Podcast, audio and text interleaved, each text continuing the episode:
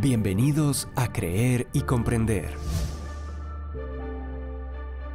Contenido actual para la defensa de nuestra fe en la vida práctica cotidiana.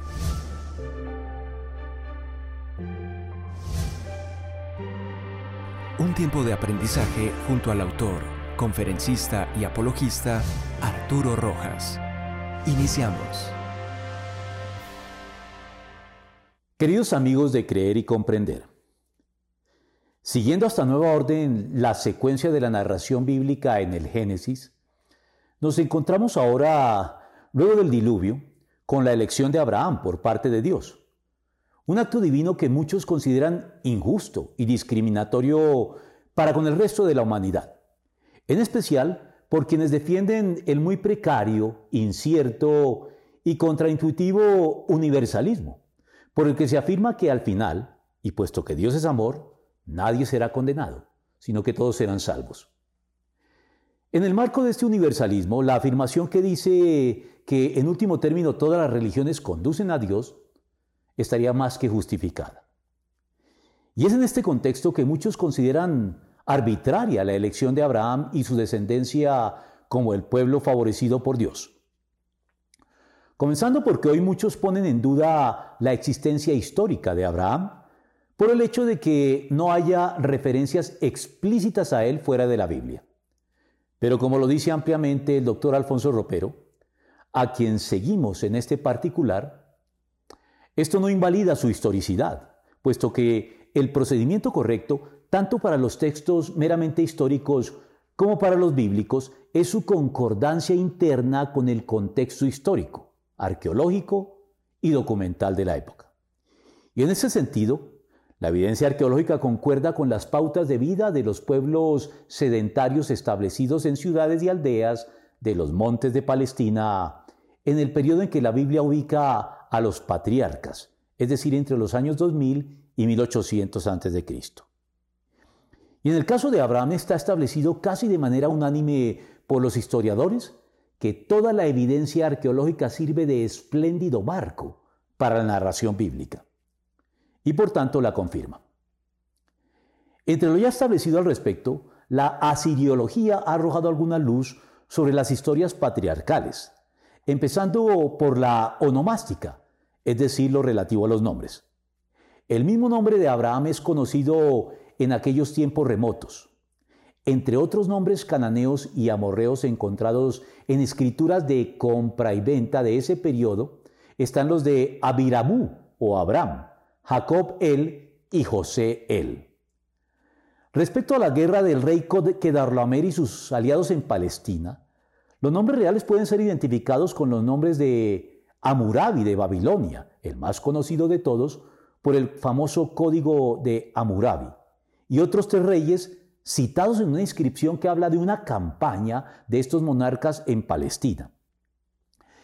E independiente de que estas identificaciones no sean precisas, lo cierto es que los registros contemporáneos documentan confederaciones de reyes que se formaron después de la caída de la tercera dinastía de Ur y como tal crea el punto de que la narración bíblica encaja bien con lo que conocemos de la historia de la época. Adicionalmente, el pensamiento de que el siervo herede las riquezas de su señor refleja las leyes de Nusi, las ya muy conocidas tablillas dadas a conocer públicamente en el año 1925.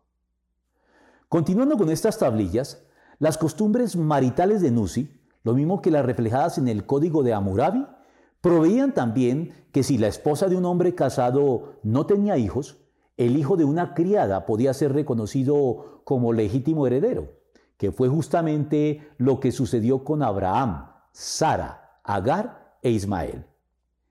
Adicionalmente, adicionalmente en esta apretada relación, también los recientes descubrimientos de Ebla brindan importante información adicional no solo de las condiciones históricas, sociales, lingüísticas y culturales de la época patriarcal, sino también evidencia escrita anterior a Abraham de la existencia de las cinco ciudades de la llanura, Sodoma, Gomorra, Alma, Seboim y Bela, tenidas por los críticos como creaciones legendarias o semilegendarias.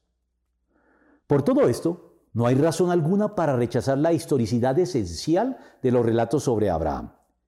Y los que siguen haciéndolo lo hacen entonces en contra de la evidencia.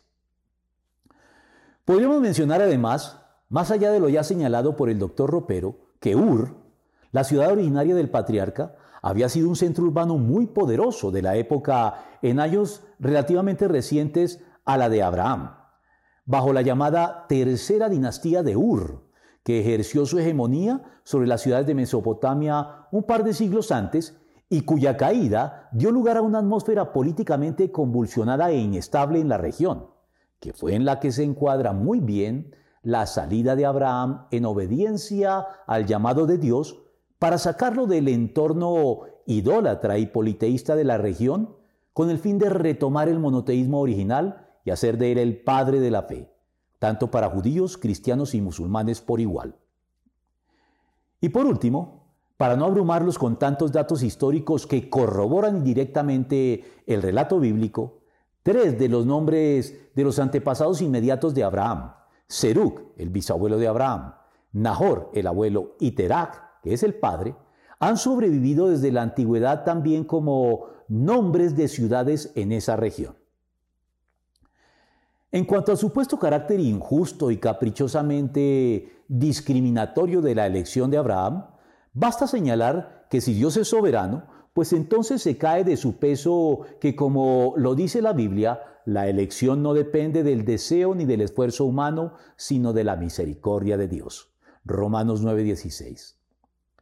Además, si bien es cierto que la elección inicial de Abraham excluye a todos los demás pueblos de la tierra, llamados desde entonces por los israelitas descendientes de Abraham, Goyim, término que en español se traduce como gentiles o paganos indistintamente, también lo es que esta exclusión es temporal y estratégica, pues estaba previsto que con el advenimiento de Cristo esta restricción quedaba sin efecto y que desde entonces no existe ya nación, cultura o incluso iglesia cristiana alguna que nos permitan alcanzar el favor de Dios sin que tengamos que creer y convertirnos.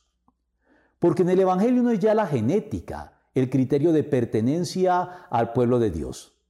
Tampoco lo es la cultura o la combinación entre ambas involucrada en lo que hoy por hoy se designa como etnia. Los judíos, descendientes biológicos de Abraham, llegaron a creer que estos eran finalmente los criterios de inclusión dentro del pueblo de Dios. De modo tal que en vista de que nuestra genética no es algo que podamos escoger, sino algo que nos viene ya dado sin que podamos cambiarlo, entre el pueblo judío no ha habido tradicionalmente ningún celo misionero, puesto que Dios habría elegido a Abraham y su descendencia como su pueblo y había excluido mediante esta decisión al resto de pueblos de la tierra, es decir, a quienes no descendemos biológicamente de Abraham. De manera que no habría nada que se pudiera hacer al respecto desde el punto de vista humano para incluirnos dentro del pueblo elegido. Al amparo de esta circunstancia, los judíos cultivaron un orgullo de raza, alimentado y reforzado además mediante la práctica minuciosa de los preceptos de la ley mosaica, la señal cultural que daría cuenta, ratificaría y establecería sin lugar a duda su pertenencia al pueblo escogido. Pero el punto aquí es que en el Evangelio de Cristo se revela de manera plena el auténtico criterio de inclusión dentro del pueblo de Dios, que no es otro que la fe en Él. Un criterio verdaderamente incluyente, sin restricciones de género, ni raciales o culturales, que es justamente lo que motiva e impulsa el celo misionero de la Iglesia para alcanzar a todos los pueblos de la tierra, y que nos califica a, todos los creyentes como descendientes de Abraham, justamente llamado el Padre de la Fe, como lo dijo el apóstol. Por lo tanto, sepan que los descendientes de Abraham son aquellos que viven por la fe. Gálatas 3:7, como lo hacen los auténticos cristianos. Pero se me acaba el tiempo. Concluyo entonces así este podcast corto sobre Abraham.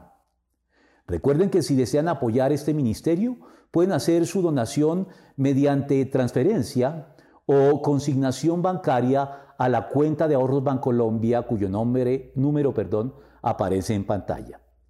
Y si nos hacen llegar el comprobante o pantallazo de su donación a nuestro correo institucional creer y comprender gmail.com, les daremos acceso a contenidos exclusivos en nuestro blog creerycomprender.com, tales como conferencias, artículos y estudios bíblicos elaborados para nuestros donantes, incluyéndolos en la correspondiente y selecta lista de difusión en WhatsApp abierta para este propósito. También pueden apoyarnos suscribiéndose a nuestro canal, pinchando el dedo arriba si les gustó y compartiéndolo con sus contactos. Saludos a todos.